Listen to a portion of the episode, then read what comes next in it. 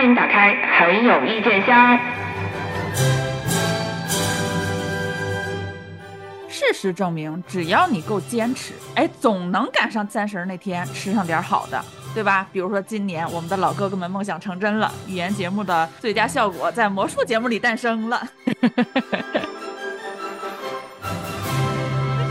过年好，过年好，过年好！今年春晚也是遍地开花呀，从各个省级卫视到我们那个央央视那叫什么总台，总台对总台春晚。嗯嗯，这这个就是本身总台春晚这个吧，就是年年肯定还是大家有喜欢的有骂的嘛那种。我我必须先提前就是呃托付一下，跟大家讲，我对于央视总台春晚的态度，我肯定是只要人家对吧，辛辛苦苦把这一台晚会弄出来了，大年三十晚上八点钟哎开始放了，我就真的是保持着那个，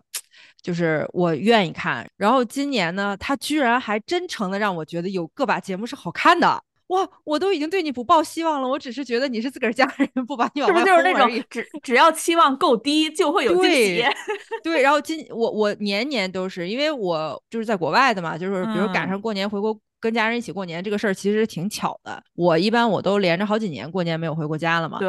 就是好多这次我看那个，就是好多社交媒体平台上，比如小某书上，就好多国外的留子们啊，就说，哎呀，以前不觉得，现在忽然感觉，就是每次春晚会说那个全球海，就是海海内外华人，对，然后全球的华人的时候，就感觉这这里边有我呀，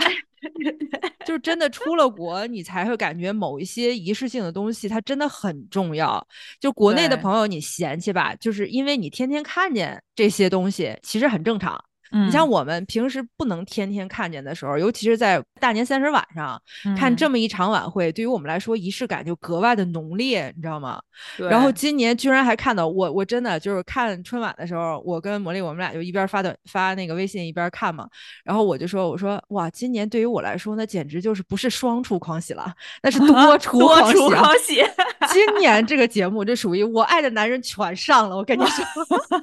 往年就是以前在国内的时候也是嗤之以鼻，你知道吧？就不愿意看。嗯嗯。出国之后呢，你突然觉得春晚，因为我们也像我还还要去单位上班嘛，我跟他还不一样，他还能在家里什么包个饺子之类的。然后你就感觉你那一天就是唯一有年味儿的东西就是春晚。对对。所以它好看不好看呢，你都愿意看一看。何况今年的春晚，哎，我实话实说，真的还算不错呢。就是你不能真的跟。辉煌的时期比啊，就是他，比如说刚有春晚的早年间的那些语言类节目，有多么多么丰富多彩、针砭时弊啊什么的。可是就近几年来说，我认为你真的，你往前倒五年，你你敢说今年这次不是最好看的吗？今年他这个好看，就属于从导演，然后到演员，你都感觉啊，就是就是正经让该干嘛的人干嘛，就是就挺对的呀。这个事儿有那么不好不好搞明白吗？头两年。今年就是先射箭后画靶了，我跟你说，这个就对，这就是我们对吧？就是以我们很有意见主播在内的文艺工作者们，我们的一个 go to strategy，朋友们，就真的就是知道观众爱看什么，你就给观众看什么就行了。而且央视，咱们再怎么说，央视是属于是咱这个文艺系统里边最高审美层次的人才都集中的这么一个地儿，它能汇集最好的资源，对，就是。他，而且我觉得像像央视总台，他的长处在于什么？他能把大家喜闻乐见的东西，把里边好东西提炼出来，就给你提炼的又合适，你知道就是又体面，完了以后还哎还保留他原来的那点味道。但是，就像你像之前就是春晚刚开始之前，就是咱们的网友们现在也是越来越会整活了，就。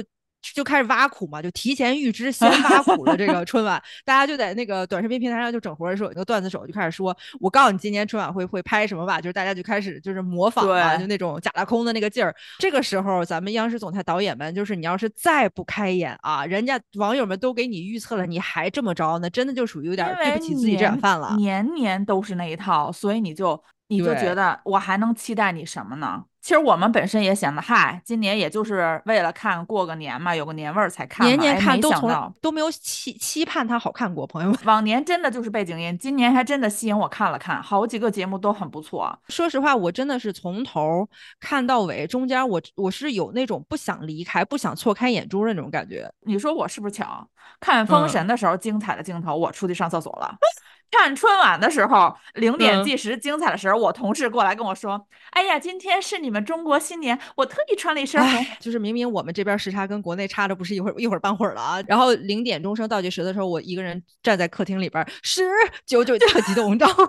就是听这期节目的我们的听众朋友们，如果你们感觉啊，你们怎么对吧？你们怎么竟然会喜欢这种东西的？就是嗯，你先别太失望啊。就是 对于我们是在海外华华人来讲啊，就可以让我们感受家乡的那个味道的东西，真的并不多。今年的嗯春晚，我们拉回来聊说它为什么让我们觉得是近五年来最嗯好看的一届。它为什么好看？就是它不搞那些悬的飘的东西了，它抛弃今年了假大特别空，对接地气儿，它下沉了，你知道吗？就是有一种终于，就是因为每年做春晚的时候，他们导演组也会接受采访呀，或者说总台也会接受采访，就会说，哎呀，大家每年都对春晚有很多褒贬的意见，就是为什么我们还要不停的搞呢？然后咱们官方的答案就是说，它是一个啊全国的，就怎么怎么样一个仪式感的，大家就是三十晚上都要做的这么一件事情，你从来都知道。你也从来都知道这台晚会就是为了娱乐大家的，但你从来都做不到真正娱乐大家，就是你老弄一些，就是其实之前我端个架子啊，又端个架子，就是嗯。之前我今我今天真的很认真的思考，今年的春晚为什么让我感觉欢快轻松了，就是嗯。因为今年他他不苦大仇深了，你觉得吧？对他，嗯，我就是我就不能说，我怕被成为那个什么词。就是一直以来咱们做这种比较恢宏的宏大叙事的时候呢，就是咱宏大叙事必须有啊，这个不是说不是说否定它，不是历史虚无主义，但是在宏大叙事的同时呢，就是你老你把它单方面极端的整的特别苦大仇深，就会让人感觉我除了苦，我好像没有继续下去的那个就是那个精神动力。但是今年的春晚，它让我感觉欢快的一点就是，它真的做到了，就是为了让老百姓高高兴兴、乐呵乐呵的，就这么一台晚会。你嗯年轻人愿意看什么明星，我就给你弄上来。然后，对吧？老年人愿意看什么戏曲，我也给你弄上来。然后之前咱们不是大家都在网上诟病了好多年嘛，就是干嘛要让一堆演员来唱歌啊？今年虽而且然也有，但是已经好很对，今年少很多，今年少很多。就是哪怕是来唱歌那些演员，你感觉嗯，就是你多多少少你副业里边是沾点唱歌的，你不是那种纯对吧？五音而不全，且就是因为你而且有流量。嗯，今年有一点好就是。演员嘛，那那这一组就给你们四个演员，反正你们都是对嘴，你对的好不好？你们四个人 看就反正大家都是对对演就是很恶心，就是五个里面，然嗯。后四个演员搭一个真正的歌手，然后那一个真正的歌手唱不了两句，他不给特写，就给的都是那些可能是长得漂亮呀，或者今年有剧啊嗯。比较火的那些演员，就所以就给你看看上去就觉得哇，你一都不怎么下挤上样这么多人都不怎么样，就跟就跟那个就是毛血旺里边儿不是毛毛跟路虎有一回俩人就交流这个经验嘛，就是跟、嗯。就是他们两个作为歌手要真唱的时候，然后搭一个平台推送的呃这个资源咖呀，或者说搭一个不能真唱的艺人的时候，他们俩还得注意怎么着，哎，巧妙的显示一下自己其实是在真唱，然后还怕对方忘词儿了呀，怎么怎么样。就是以往他会给你搞一种就是特别不伦不类的那种规律。就让你感觉这种规律可能就是他们的调性，就是以后永远都会是这样，所以大家就年年不期待，年年还是会失望。但是嗯今年就是认认真真唱歌的，那都是歌手出身的，然后认认真真跳舞的，人家都是对吧？舞剧的呀，然后或者说对人人家都是那个正正经科班，人家就是干这个的。而且今年整个节目的那个架构结构也特别的轻松愉快，嗯没有夹杂。就是因为往年就是像你之前说那个，老感觉苦大仇深，他老是有一种歌颂悲情的那个感觉嘛。今年就感觉我也有有这种，对吧？他也是要有那他有个煽情任务嘛的地方的，对对但是他就集中在某几个点，然后其他大部分时间你看的就是轻，你就是你该看轻松愉快的事情的时候，你看的你是心情是轻松愉快的。然后你该讲这个宏大叙事的时候，你再去看宏大叙事，而不是要把宏大叙事拆开分达到每一个节目当中。就最明显的，我觉得就是主持人串场，啊，对对对对对，我刚还想说呢，就是你这次就是因为这次我我跟茉莉我们我们在那个就是看的过程中，我们俩就是就是秒交流、交换，对对对，在交流过程中，我们就发现，就是说今年春晚为什么让人这么耳目一新？一新，首先总导演是个女导演，嗯然后这个总导演他凭他他自己旗下的作品啊，就是大家去查他的简历，他旗下作品质量都不低，对对对，都不错，而且都都是那种就是哎，咱该干什么就干什么的那种作品。就他他，本身他不是一个就是架上去特别就曲高和寡那种人。然后再一个就是他们就是导演团队接受采访的时候，我去看了。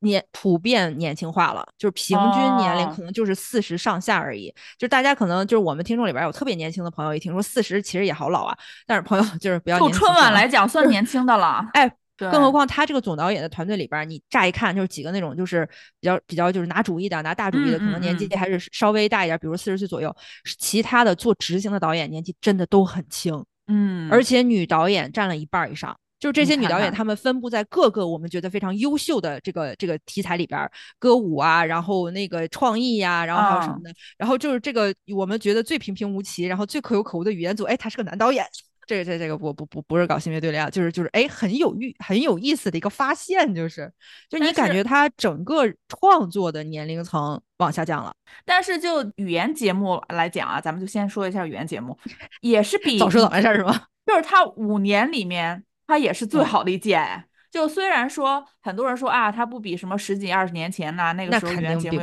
嗯，但是但是咱们不能说一口吃个胖子，对吧？今年嗯语言节目有没有教你做人？没有吧？有没有给你讲大道理？没有吧？就连大家最反感的那个，就是那个蒋诗萌他们的那个节目，就是好多朋友就是同时啊同频就在小某书上，还有短视频上就开始嗯骂开了，就说这节目怎么那么恶心。但是这个节目里边儿传达了一个非常清新的感呃那个那个理念，大家有没有捕捉到？这里边就是这妈妈，他们都说蒋诗萌演的妈妈双标怎么怎么样，但是这个妈妈是护犊子的，而且里边特别清晰的观念就是我闺女愿意干什么干什么，她高兴就行。嗯但是她在对自己闺女说，她肯定也要，她也双标，就是那种，哎，我想去我老公家过年什么那种，哎，三年了妈舍不得你，那那我老公他妈也舍不得他，哎，三年了他妈都习惯了。但是我觉得他跟以往不一样，是以往的这种所谓的我们经常探讨那种女性在小品啊，在春晚的舞台上，小品里面经常是母亲打压或者是父亲打压那个子女的同时，自己又是输出的是悲情。对对这里面，不是，这里面就是我打你，因为我自己过得很好啊，对 而且那种，那你不让我我晚上我自己啊，吧？对你不让我晚上刷视频，你怎么刷？那我睡不着觉呀。啊，对呀，就是就是这里边我感觉他是一个有血有肉的人了。而且我为什么强调，就是刚刚开始我就强调这次导演组的年轻化和女性比重提高，就是我发现。我我再跳一下，就是我现在思维特别跳跃，就是我再跳一下咱们结尾的那个《难忘今宵》。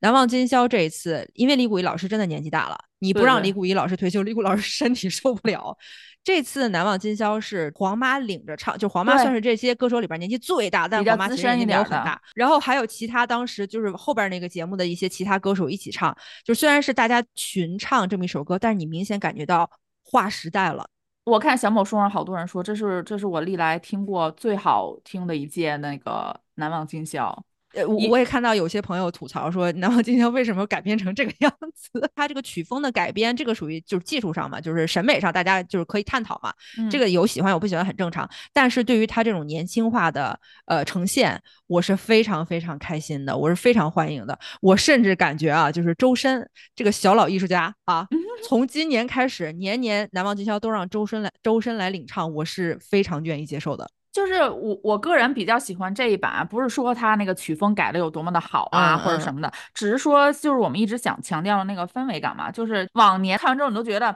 我肩负着历史使命了，继往开来呀。其实、哦，其实我们真的大年三十儿，我就想看完之后，哎呦，真开心！你瞅瞅这帮年轻的面庞在那里，然后对吧？什么曾舜对晞啊这些演员，什么那对个呃侯侯文元呀、啊，刺对对对，都都？在都在那个整个背景，每个人还都唱了几句嘛，然后你就觉啊得心情是是愉悦的。你看完之后，你有点意犹未尽，你还想去倒回去看今年春晚的某几个节目，而不是看完之后，哎呦天哪，我明天开始就要好好做人了。真就是因为往年我就是因为没得看，就春节期间我是还是想回味那个年味儿的，所以每年的春晚就是直播我会跟着看一遍，然后直播完了以后我马上就会再回放。今年是属于哎，我想重看一遍。对我我就感觉就是，其实说起来说李谷一老师的那个《难忘今宵》，就是还是说，就是说之前那些老艺术家们唱老歌什么的，其实大家回头想，当年李谷一老师第一次唱《难忘今宵》的时候，李谷一老师也是年轻歌手呀轻。的，咱们小的时候，或者说有些朋友他还没有出生啊，就是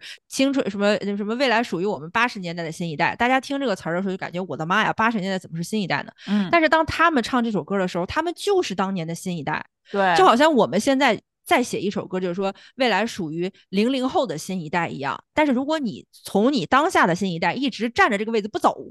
一直到了你五十岁了，你还站在这里，那你就变成了当年你要屠的恶龙了。嗯，所以这次的这个难忘今宵，为什么这些新歌手在一起唱的时候，会让我们有一种就是很有希望的感觉，就是哎翻篇了。我们现在面向的是未来了，不管是这次总导演也好，还是这次的好多节目构成也好，都让人感觉啊，焕然一有一种新对，就有一种我们终于不用再被长辈逼着苦大仇深的那种感觉了。对以往的导演组啊，就是把观众当成傻子了，而今年的这个导演组就把观众 当成观众了，就是把观众，就是电视机前的观众，认真的当成有一定审美水平的观众了。就是我感觉的是什么？就是以往为什么我们觉得就是我们被当成傻子了？你不觉得是一种家长制的那种父权的从上往下的？嗯，我觉得你应该挺喜欢看这个的吧？因为以往最明显的就是每一年啊，他都想突出这个年轻化，就知道啊，啊春晚我们要顾及啊到年轻的观众嘛，我们要吸引这波观众嘛，然后就观众年轻观众喜欢什么啊？比如说喜欢哪一个组合呀，喜欢哪一些今年爆火的流量啊，然后就把这些流量啊，然后就等于歌曲联唱。然后就贼快，然后一次上了八个人，然后而且还不让人家唱，而且还不让人唱人代表作。半个小时时间，你就看这些人轮番的上场，每个人镜头给不到二十秒，然后就结束了，感觉是填鸭式的喂给你。哎，你们不是喜欢这些吗？你看的这半个小时都是你们的。就是很像，就是很像家里长辈说，哎，你不是喜欢那谁？然后他给你买了一张他的盗版 CD，对对对，有一种真的是一种浓浓的长辈也知道现在流行什么，但是他并不是用流行事物本身的姿态来接受它，而是用你得让我喜欢了。的那种心态，把你改造成一个什么都不像的东西，然后再呈现在一个全国的舞台上，跟大家说，哎，这不就是年轻人喜欢的东西吗？我们为什么觉得今年春晚没有把我们当傻子？是因为今年春晚就是创作者的心态是我们跟观众是平等的，嗯，我知道观众爱看这个，那我就把这人请来让你们看。但是咱们可能要做一个比较合适这个舞台呈现的形式，就比如说啊，我们零七幺三。我的妈！当时零七幺三就是从第四次连排，他们就是已经登上第四次连排时候，我当时心里边就有一种稳了稳了稳了，这波稳了 稳了。然后到第五次连排，我说哎呀，绝对没问题。现在就是考虑他们节目顺序的的情况了。然后看到等他们比如说第几个节目上的时候，我当时心里边还咯噔咯噔的。然后等到镜头切到他们，因为他们是从后台开始的嘛，是相当于从候机室的那么一个对一镜到了舞台嘛。我当时还稍微有点紧张，我想说啊，我说不会就在这种情况下让他们唱完了吧？不会是一个那种录播的形式吧？我就特别紧张。但是一步一步，你看他们一镜啊，就从候机，然后到了大厅，然后最后在台上，对吧？还升起来了，哎，小升降台还升起来了，然后背后还是各各位老哥哥们的应援色。我当时感觉是哇，导演组你真的不要太把我当自己人。而且他是那种划时，对我来讲是划时代的意义。想当年选秀刚最热的时候，那个时候央妈是很排斥选秀出来这些歌手的。没错，想当嗯年什么周笔畅、那个李宇春他们上去，那个远景切的，你根本不知道谁在上面唱歌。就是那个时候就感觉，哦，他们火啊，你们年轻人喜欢看啊，那好啊，那那没办法，那也要来凑个热闹吧可是就啊不给他们特写，就不给他们镜头。可是今年嗯反倒是因为因为这一群导演组的年轻人们也也知道零七幺三是。对我们来讲是象征那种草根儿成长起来的，他又经历了什么失业再就业，所以他的那个舞台，我就特别理解他的设计是从候机室一进，就是慢慢嗯走上嗯。舞台，而不是上来就从舞台升降机上，哦，给你抬起来这么对对对对几个人，对对，嗯。你，就你就感觉很暖心。就是因为在春晚的舞台上不能完全按原歌词唱，因为原歌词它本身是一个电视剧的插曲嘛，就是它嗯其实并不适合这种就是合家欢的这种环境来听。然后他们又自己去改的歌词，改成了一个符合他们成长心境，但同嗯时又很体面、很得体的这么一版歌词。我当时听那个歌词的时候，我感觉说我知道它不是原版歌词，但是我就感觉我说，哎，这版歌词可以哎。你以后可以这样唱，我心里边一边是揪心，是因为就感觉是自己人上台，你会着急，你知道吧？就是你会觉得，哎呀，就替他们紧怕他们紧张哈，对，就嗯就怕出一丢丢错误，但其实理智是告诉你是不可能出错的，因为他们是有背播带的。就是你说到这个犯错儿，今年哎，好几个错儿，我跟你说，最著名的一个错儿，对，但是今年给我的整体感觉就是从台前到幕后松弛感，嗯，以往春晚给我们感觉就是他觉着就是不容有失，所以每个人都看着那个啊精神紧绷。其实何必呢？对吧？他本身就是一个合家欢的，为什么这些主持人不能犯错？为什么这个节目必须是呃怎么怎么样？就是他他们也是人呐，他可以犯错呀，对吧？然后当小尼这个 错误出来之后，我跟你说，说实话，我所有的笑点。说说实话，我要不是看小某说，我都不知道小尼错了，就是因为这个节目本身也。错了。哎，对好像是，好像对哎，不是，哎，不是，曾舜晞后边他好像发发微博，他说他没错，哦哦哦，因为我看他的表情，我怎么觉得他好像也错了？而且今年他这个就整整体台前台后互动的这个形式，我也特别特别喜欢。对对，他不是每个每个节目之后，然后他们又到其他那个叫新闻，就是到新闻台去接受采访嘛，然后直接就是小尼犯了错之后，就是。晚会完了之后，那个 小撒他们直接上了那个 访谈，就说真错了吗？真错了。然后还吐槽小尼说，当时人家刘谦说了，就是我们要求一个主持人跟我们配合一下，就是对对对，基本基本要求就是你智商十以上就可以了啊，就你你就跟着做就没有问题了。就想说小尼这你都能错吗？小尼的那个表情就让人感觉啊，对，就很像平时上班就是莫名其妙就也闯了祸的我，就。对，真的很多时候你就不知道为什么你你那天你就闯了个祸，就是你为什么那天脑子你就跟大家不在一条线上。而且他犯错之后，呃，撒贝宁不是开了一个现挂吗？啊，对对对对对，把那个包袱等于又往上又翻了一次，才会让我们觉得这么的有意思。就是你想往往年啊，往年那个春晚，那主持人都严格按照流程，对，你就不能出现这种事情啊。就咱们稍微小一点，就是头几年、头很多年的那种，就是这种大型的晚会，如果要出现这种失误的话，那肯定就是就播出事故。这种事故是要在好多年以后可能才会允许说，就大家都不敢说，就是也不敢提这个事儿。然后现在就让你感觉，哎，就是他们也降下来了，然后咱们也。就是放松了，就是大家台前幕后都是一样的人，都在职场上有对吧？脑子冲昏头的时候，然后也有失误的时候。就是最关键的是他的这个态度是，其实让所有的观众都感觉你犯错误是可以接受、可以原谅的，没有那么了不起。就是你央视怎样对吧？你央视犯了错误也是可以砸先挂的，也是被被对对对，可以被调侃的。对，而且而且就是我特别特别喜欢，就是这一点又很两极化了。很多观众特别受不了那个节目，就是那个那个那个相声。哪一个相声？不是，就是作为德云社的，可爱啊！对，就是作为德云社的这个资深听众，小岳岳呢，我是感觉就是，哎呀，小岳岳来嘛，就是就是你那个样子就挺可爱的。你说的好笑不好笑，反正你那也不是相声。就 然后那个今非晨曦的那个，我感觉挺可爱的啊。我还我蛮喜欢。我跟你说，语言类节目我唯一重看的就是重刷的就是那个节目，多可爱啊！而且他们后边那几个人啊，就是明显的有些人台词多，有些人台词少，他们的队形多整齐。我觉得那个群口的那个构思挺巧妙的。你想，这么多年我们没有特别好的群口相声了。嗯，前两年不是还把那个五官新说还要再再翻新一下再说。五官争功，对，然 后而且还让那个，而且还让那个谁马东自己来，就我觉得，哎，马东，你你又不是学相声的，你别闹这个。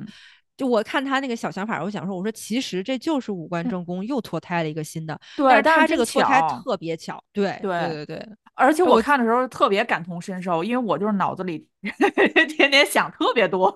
我特别特别喜欢那个歪想法的。啊，对，还有那个谁，你是刚过的那是什么小念头？有一个小念头，因为那个小念头跑了两趟，我当时想说，我说这个演员也太可怜了，跑了两趟也不露脸，也没有台词，就最后终于被逮住了。你给我站住！你必须给我说一下那个小念头。然后他就说，哎，那个是怎么变的？我想说，没错，没错，没错，就是好多时候我们在。认真想一个事情的时候，你还是难免就是不就走神儿，想一点其他有的没的。就他真的不像以往的那种，就是老一点的相声演员群口演群口相声的那种，让你觉得真的是就是下下边要隔着观众。之前郭德纲他就是当年还搞反叛的时候，他不是也讽刺过好多春晚相声的那个作品嘛？他就说什么春春晚相声就是那个一百个人，就是五十个人站在这边说，五十人站在那边说。其实有些年头春晚相声就是这个意思。其他的语言类节目，我觉得可能就是就是一般吧。我我只能说啊，就是沈腾跟马丽这这今年这个节目把我震惊了。哎，他们俩是临时被叫来的，是不是？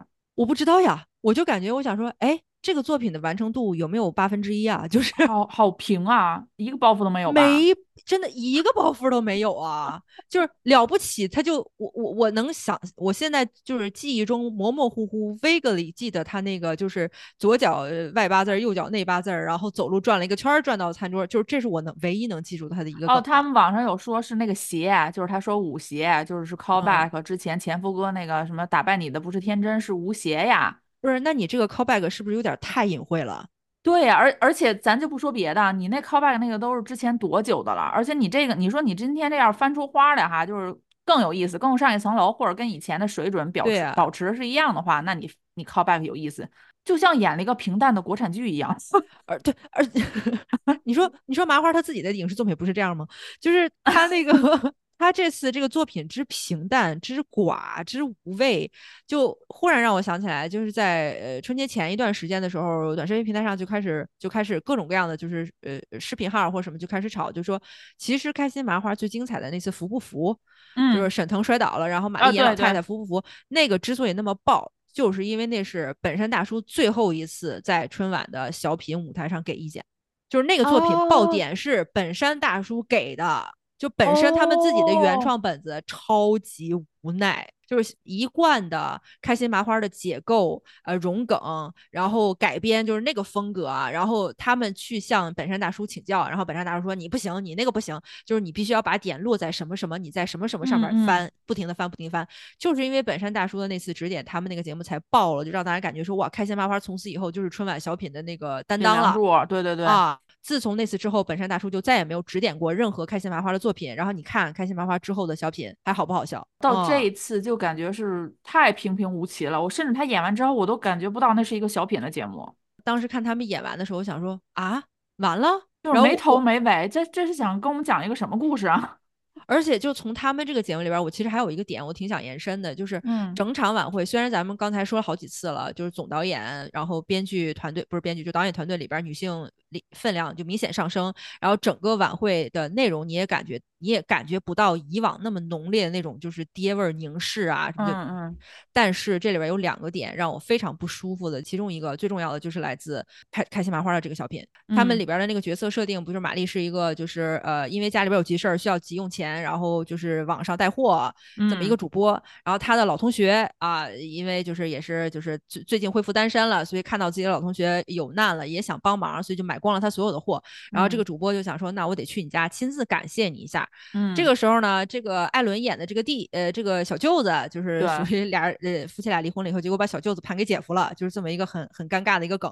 小舅子给他出主意，就说你怎么才能把他拿下？你看，从这儿开始，就整个思路就非常非常难拧的这么一个思路，出了几个点子都让你感觉很恶臭。其中嗯最重要的一个点就是说，你你忽悠他，对吧？你先用你自己的儒雅的风这个表现啊，就是嗯把他给蒙了，蒙住嗯了，他就喜欢上你了。你看这个里边儿，对于求就是对于男性求偶来说，他认为把女的糊弄住了，女的就会跟他好。但是这里边儿最可贵的就是玛丽演的这个角色一直就属于那种你在干嘛？我不上当。然后他说，哎，没有蒙住你，那第二个梗怎么办？就是我对吧？我向你展现我的贤惠啊，我会我会做饭，怎么怎么样。然后你趁他迷糊，你就把他嗯拿下了。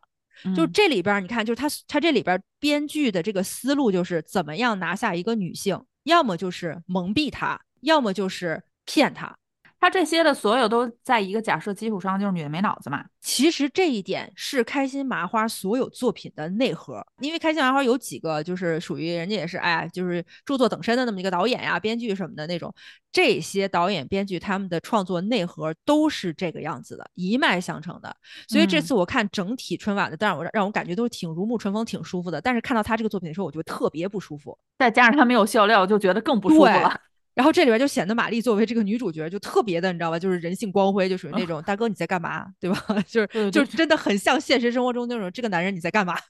然后另外一点就是让我有一点儿就是哎，就是脑子里边儿那个性别刻板印象叮一下就想起来了，就是他们在变魔术的时候，小尼喊了好几次，这个没有针对小尼本人啊，我觉得这就嗯是一个无意识的性别刻板印象，喊了几次保保洁阿姨对不起，嗯保洁阿姨对不起。我当时就他这个保洁阿姨这个字儿真的非常刺耳。现实生活中做保洁的叔叔阿姨都有，别说叔嗯叔阿姨了，小伙子、小姑娘，都有、呃，中年男人、女人、老年男人、女人都有。为什么保洁就一定是阿姨？保洁就一定是阿姨？嗯，好像它这一个固定搭配一样啊。对，就是这是唯二的两次让我在看整个晚会的时候会有一种哎不舒服的那个地方。你这么一想哈，确实是因为我以前不知道本山大叔指导过他们的那个春晚的那哦个作品。知道了以后就忽然感觉不能像以哎，前那样看他们对，了，就对吧？因因为你往前倒，前几年的时候，就已麻花就已经成为顶梁柱了嘛。你基本上嗯春晚的以前几年那个那个调性来说也不好看嘛，语言节目就嗯是把观众当傻子一样，就一定要给你讲大道理，讲怎么做人。麻花就是最明显的，就是我跟你嗯讲一个故事，咱们都知道他在讲什么，结尾还要给你点一下题，就是恐怕你看不懂，就我得傻成啥样啊？你刚才讲那十分钟，我不知道你在讲什么，然后你结尾还跟你说，吼吼，我们刚才讲的是这个故事哦。这个地地方我必须特别诛心的去说啊，就是再一个就是我我当年在北京上班的时候，我是从麻花特别名不见经传，一场话剧几乎就是半场都坐不满的时候去看的麻花。嗯，当年我对麻花的感觉就是你们没有自己的原创内核，你们干什么都是改编解构，改编解构。就从他们他们的起家的作品《乌龙山伯爵》嘛，就是你想他们他们之前爆火的好多好多那个呃话剧作品，什么呃田贤配。就是天仙配，他们是甜咸配，完了还有那个夏洛特烦恼，你发现没有，都是很 low 的文字游戏，都是很 low 的文字游戏加谐音梗什么这类的，但是他们。他们爆发、他们爆火的那个好处在于什么？他们早年的那些个别话剧，比如呃那个乌龙山伯爵也好，或者说那个夏洛特烦恼也好，都是在线下几百场、上千场的演磨出来的。什么样的段子？咱说句难听点儿，当年二人转特别昏的时候，那是几十年、上百年磨下来的一一个段子，他也能演，就是全国各地大江南北的演。所以他当年就是开心麻花当年作品的这个经典之处，不在于他的创作有多么高级，而是在于他在线下经历了很多的打磨，什么东西能逗到观众的痛点、爽点，他都已经逗到了。真的不是说开心麻花创作有多牛，而且那个时候脱口秀还没有横空出世嘛，谐音梗这个东西只有他们在玩，对，你就觉得是新鲜的。现在就是谐音梗一抓一大把，你就说像本山大叔解构，对于本山大叔的作品来说，那是第一番儿。对，就是本山大叔的那个高度，就属于我从这儿起步，我往上要翻一百番呢。但是对于开心麻花来说，他们翻到第二番就已经感觉自己已经功成名就了。所以大家会觉得说，为什么当年的那些小品啊什么的就那么好笑？是因为人家就是本身在准备的时候，人家就已经给你准备了十个版本，每一个版本可以给你翻一百番。但是现在这些作品就属于一年，对吧？就是我可能一个半版本就了不起了。但是今年的那个央视春晚的语言类节目，总体来讲，其。那些梗起码是原创的，就我们俩在那个微信上交流也说嘛，没有那些网络烂梗了。以往就是网络烂梗，然后就是堆砌在那里，然后给你呈现一个小品，就是以蔡明老师为代表。真的，我跟你说，我特别怕得罪蔡蔡明老师，不是怕得罪啊，就是我们也本人也直接不能，也不能直接得罪人家蔡明老师。我想说的就是，往年都是老艺术家啊，对，然后找年轻人，你知道吗？想拉近年轻人的距离，所以他们只能去网上找梗，就有一种就有一种外国人学中文的感觉。就是我，我不，我不可否认，就是蔡明老师早年间在春晚也是贡献过很优秀的作品的，而且他后期也是挺提携这些新人的嘛，就把他们带进春晚的这个舞台。但是他的作品真的 特别明显那种，我今年把今年的热门的热搜词汇我都用到我这个，就一句台词就是自己的话都没有啊，从开场就开始给你，他就是就输出他累积的那些网络用语，我的天呐！就是今年我感触最明显的就是我们好像翻篇了，就是因为你像头多少年，你就感觉这些老艺术家们，虽然曾经我们非常喜欢这些老艺术家们，但是在他该退去的时候，他真的舍不得走，你就让你就感觉这些老艺术家们在明明已经不是自己创作高峰期的时候，还扒住这个机会不走，对，然后或者说主创团队他们严重依赖这些老艺术家，他们。不敢相信年轻的年轻的表演表演者们，年轻的创作者们，严重依赖老艺术家。老艺术家也属于那种，哎呀，就对吧？这个临临终受呃不是临临危受命，这个这个这个这个重担我也不能不担，对吧？我也不能不给你交一个好作品，所以就属于有一种双向的互相依赖。但是在这个双向互相依赖过程中，他们唯独放弃的就是观众的感受。然后今年让你感觉就是哇，我真的一个老年人就是装年轻都没有看到。今年就是什么人干什么事儿，包括在这些角色里面也是一样的。麻花在今年都算是老的了哦，你像我觉得麻花已经属于可以被淘汰的了。就是一喜的这些、二喜的这些演员出现在那个舞台上，我们就觉得很很欣慰嘛。就是之前我们也说过，我们对特别是一喜的演员会有滤镜嘛。然后今年他们有一些作品上这个舞台，虽然哈，虽然说。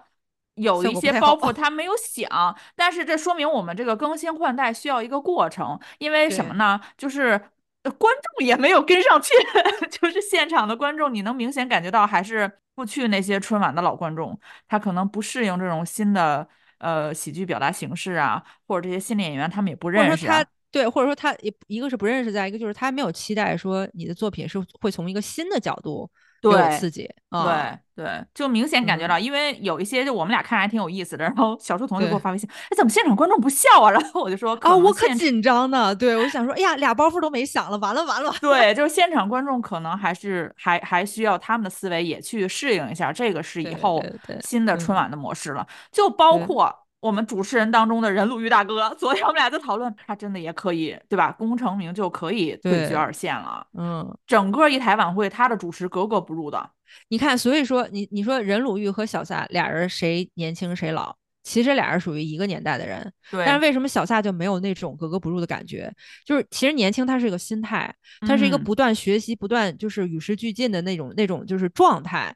当你就哪怕你是二十出头，你的心态已经停留在你就是哎，我认知挺成熟了，我不想再吸收任何新鲜信息了。嗯，你如果一旦有了这样的想法，你就马上变得特别老态龙钟。你像任鲁豫老师就是那种。你虽然感觉他面相不是特别老的那种人，但是你能感觉到他的风格、他的思维方式完全都停留在上一代，就是你你你知道，就是恨不得跟赵忠祥对对，恨不得恨不得就是那属于也是打算早早当小老艺术家的那种啊，就觉得因为本身今年的主持人就整整个从中主持人串场、蕊稿我都挺满意的，就是往年我们老觉得那种。悲情和沉重，很大一部分是主持人不停的串场给你灌输这个。他们他们需要传达那个信息。对，今年主持人工作，我就是主持人，我就是告诉你刚才演了什么，调侃两句，然后接下来你要看什么。我的工作就是就是来这里来那叫什么协调整场晚会的流程的。就唯独在任鲁豫老师出来的时候，他那种慷慨激昂的，就是他那个说话那个声调啊，那个身板啊，最明显的就那两个年轻的主持人嘛，就是龙阳和那个马淑凡，就明显的感觉到他们俩在跟小撒和小妮搭的时候，就感觉热情洋溢的。每次一站到任鲁豫旁边，觉得我下一秒可不能出错呀，就特别紧张。我看了都紧张。明 明明明不是康辉，但为什么有康辉的威严？对我倒还更愿意看康辉老师嘞，就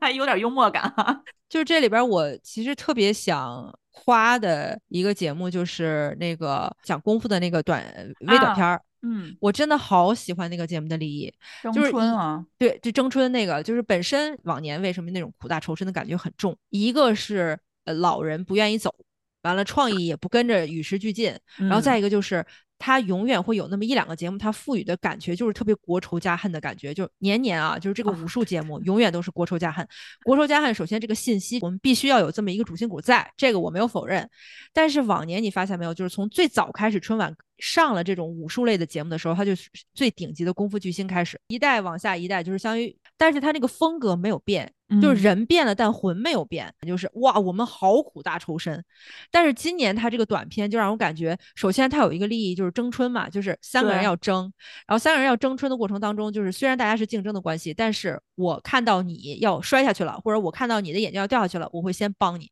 在这个短片里边，就是互助的概念要大于互相损害。而且他也不再是一个人站在，对吧？就属于我一个人一肩扛全世界那种感觉，就忽然让你感觉踏实了很多。然后再加上里边就是他的形式，我觉得结合的其实挺好的。你像吴越老师，他也算是就是资历比较老，咖位比较就是他咖位比较平均啊，他不算大，但是但是他属属于年纪比较大一点的了。然后跟另外樊少皇，樊樊少皇有一种就是就是非老非少的感觉，就是你也说不好他好像是个中间承上启下那种，嗯。然后这里边又有紫砂。嗯，让人感觉哇，终哎，终于有希望了，就不再像原来一样就那么苦大仇深。为什么？因为他后继无人，所以他苦大仇深。现在让你感觉他后继有人了，然后三个人的合作就更更让你感觉，对吧？老人没必要打压新人，新人也没必要抢老人的风头。咱们三个人合作一起，对吧？把这个球顶到那个就是最高的点上，那咱们仨也一样能够同时争了这个春。当老人不忌惮新人的锋芒，然后新人知道尊重老人的权威的时候，这种。环境才能产生良性竞争，而且这里边还有一些诙谐的那个幽默的成分在里面。对对，就是小幽默，就就而且这里边又有八爷，你像八爷是，我天哪，那真的是功夫电影的泰斗啊！我当时看到八爷，我想说，哇，您老人家还健在呢。然后这里边又出现另外一个今年 春晚的舞台事故，就是有一个那个就是也算是舞蹈演员群演吧，就是他不是有一个那个挥舞绸绸缎的那么一个，就是双截棍挥舞绸缎那么一个桥段嘛，然后那个演员挥着挥着把自己卷起来了。当他第一次把自己缠起来的时候，导演还在想导播别就给他点时间让他把自己解开，结果等再回去的时候，他又把自己缠起来了。然后后边就有网友就说导演好像有点故意的，就盯着他，你我看你什么时候把自己能解开。然后那段其实就让人感觉，哎呀，有什么了不起的嘛？他今年的歌舞类节目真的都挺让人都好棒，面目一新。就往年的那个歌舞节目，经常就是快快速划过。当然了，我我从小不看，我从小都不看好几个，你看那个呃，别开生面，我也很喜欢看。我知道那个评价也很两极。别开生面是哪个来着？就是呃，曾舜晞、白举纲，还有那两位艺人，我就不太清楚，啊他们上可能是陕陕北的那种。我好喜欢那个节目呀。对，然后《繁花》在台下唱的是上海话版的嘛，就是每个人都唱一个语言版本。啊，对对对对，他那个节目就让你感觉有就有一种一碗水端平的意味在里边儿，但是每一个地域的特色呢，又都很很巧妙。我觉得那个节目就特别能够体现今年春晚的那个出发点，就是跟那叫什么脚踏实地了，开始不在上面飘着了。就是以以往就是讲这种文化的东西，一定要讲的就是恢宏绚丽的那种。哇，你就觉得哇塞，这个舞美也好好亮丽啊，然后你的眼睛挪不开呀、但看完之后，咱也没那个艺术造诣啊，但他也也跟咱没关系。呃，对，啊今年就是民嗯以食为天吧，吃大家都懂吧？你在哪个城市、哪个区域，嗯面食啊或者什么，他就给你做成这个样子，你就觉得哇，这个东西我可以理解，我看得懂你。啊，你真别说，就是这节目刚开始的时候，我没太看懂，就是我想说，为什么这些演员要躺着呢？就是啊我我当时真没反应过来，就他背后的那个呃背景啊，是那个人家旁边厨师在那儿做的那个面啊点。我当时想，我说为什么演员要躺着，而且滚来滚去的？直到忽然我发现，就是一个厨师啊，就是他把他上一波的面团儿就撤走，然后赶嗯紧下一个厨师上新面对团对对时候说，因为然后它那个上面的形状看也嗯。不是说弄得特别完满的一个圆嘛，好多也是嗯就真的嗯。是擀出来那个形状，就不是一个完整嗯。规则的一个形状。比如说你包饺子的呀，做做嗯。饼的呀，而且那个《繁花》唱的时候，那一嗯。桌中间夹杂一个辛芷蕾，对我，我当时想说，辛芷蕾你张嘴干啥啊？就，然后接下来他那个年锦嘛，就是讲就嗯。是传统那个汉服。哎，我真的不得不说，就是汉服这几年的那个从完全小众流行，然后到嗯慢慢慢慢被很多年轻人接受，然后嗯再到现在就是春晚的晚会上，而且还非常认真的每一个服制都给你按照就是历史的样貌给你还原出来，然后再再让每一个演员去展示那种感觉，我就觉得。哇，我们的宣传部门你终于终于张开耳朵了。其实咱们真的不用做特别特别，就是那种宏大的那种文化宣传。嗯，你把汉服这一件事情弄明白了，那真的就是就是事倍，就是事半功倍了。不只是在这这一点上吧，你比如说今嗯年像那个往年说的那些歌手和演员凑一堆儿唱一堆歌的时候，不嗯是也有好多批评的声音嘛？就是干嘛呀？呃就想听歌手好好唱两句歌，然后不行嘛。然后今年就分类就分得很明显嘛，对，而且每一组基本上就是最多就是三个人嘛。舞台也嗯没有那么多伴舞，突然呜呜泱泱上来，然后大家就是你也看不清到底是谁，然后在干什么，就欢欢天喜地的唱了一首不知名的歌曲，然后就结束了。你像这回那个 你们家小白，然后大啊勋 花儿，然后还有魏晨唱那首《上春山》，本身这首歌好拗口啊，就是歌词歌名都好拗口，但是这三个男人往这儿一站，我就觉得你唱什么我都愿意看。大勋的腿多长啊！而且人家大勋和那个女友还就隔空同框了嘛，因为秦岚不是在哈尔滨那个会，在在辽宁那个会场嘛。啊，对对对对对对，今年的分会场也都蛮好看的，西安那个真的超棒的和新嗯疆那个都非常好看。长安三万里那个也是惊喜到我了，我是没想到他会，他敢用长安三万里这个这个梗，或者说这个这个元素，老有一种隐隐的那种，就是呃群众喜闻乐见什么他就不用什么的那 种，担忧，他觉得你们用，他可能觉得群众喜欢就不够高雅，不够哎，高档。对对对。然后今年你看他用，然后加上你想为什么要用张若昀？对，为什么要用张若昀呢？不就是因为庆余年吗？对，然后就是这里边有很多很隐的那种隐含的梗，然后就很多网友就说嘛，说央妈你是知道我们爱看什么的呀，往年你装嗯什么？就对对，就是说他好像这回真的理解到年轻一波的观众是喜欢看什么，这这些梗他们懂啊，他们才是双北主要的。双北这么这么小众的梗，他们也懂也懂 啊。对对对因为现在看春晚的就是这些年轻的主力军嘛，你你你这种隐藏的也好，摆在面上也好，他们是能够体会到的。哦，这个是我喜欢看的，不用你要特意说出来，马上你将看到的是双北同框。对我觉得今年分会场都特别棒，热巴嗯太美了，我都感觉热巴的妆抢了她本人的美了。最感动的一场是那个辽宁的，就是沈阳分会场的那嗯个张琪和老舅合唱的那首啊歌。嗯因为老舅那首是他自己的作品改编的，这个调儿就是东北的民谣《送情郎》，本身这个小调就是一个特别特别民间的东西，让嗯老舅改呢，就改成了一个比较有东北情怀的东西，然后嗯再到春晚上，就是整个啊，就是词儿全改了，对就改成了一个咱们都回家乡。我当时一听他那一第一句的时候，我整个人。我整个人哎特别特别激动，你知道吗，就是因为他这句话并不是只对呃，就是东北人说的，就像我们这嗯种，所有像我们这种，对对对，董宝石这方面确实很厉害啊。以前就从他老舅刚出来开始，我就老觉得，哎呀，他这个是不是有点，就老是觉得他有点土。可是他每一次唱完之后，你都你都觉得他的歌就是挺朗朗上口的，就是很洗脑啊。而且老舅他本身他整个创作风格就是那种就是不整那些没用的那种感觉啊，实在哪怕他就是因为之前我们聊春晚，就是不管怎么说，之前没有抱太大期待嘛。我记得小叔完全说，嗯，虽然我们不期待他，但是你不得不承认春晚在内娱艺术界 的那个地位，嗯，它是一种，就不管这个晚会的初衷是什么，但是那艺人来讲，他只要上了春晚，他之后就是肯定会飞黄腾达，就是他可能也火，但是他上完春晚之后，他就是到了 next level 了，就是他，对，他就有一种被盖章承认的那种感觉。总台的春晚怎么说呢？就是到春晚播出那一刻，凡是上总台春晚的这个艺人。他肯定都是没有睡，但是睡了。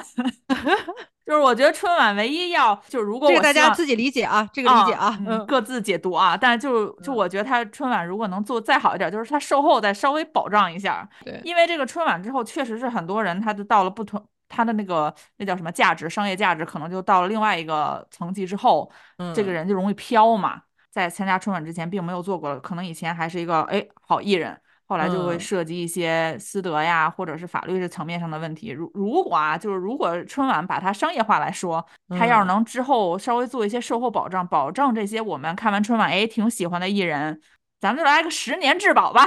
你就你就是想说，就是我们就想让总裁给我们做做一个那个售后监督，对吧？对对对，这样他他那十年期间他可以放心去追啊。他就是比如说出了剧，我们也可以放心追呀，就是也不用担心呐。他上的节目也我们也不用担心被被打马赛克呀，就这种我们就会觉得更好。那咱们就给大家拜个年吧，给大家拜个晚年，祝大家晚年幸福。这德一个老梗，希望咱们那个二零二四年就是龙年，跟咱们今年的这个总台春晚一样，大家都生活焕然一新，事业也是焕然一新，然后爱情也可以焕然一新。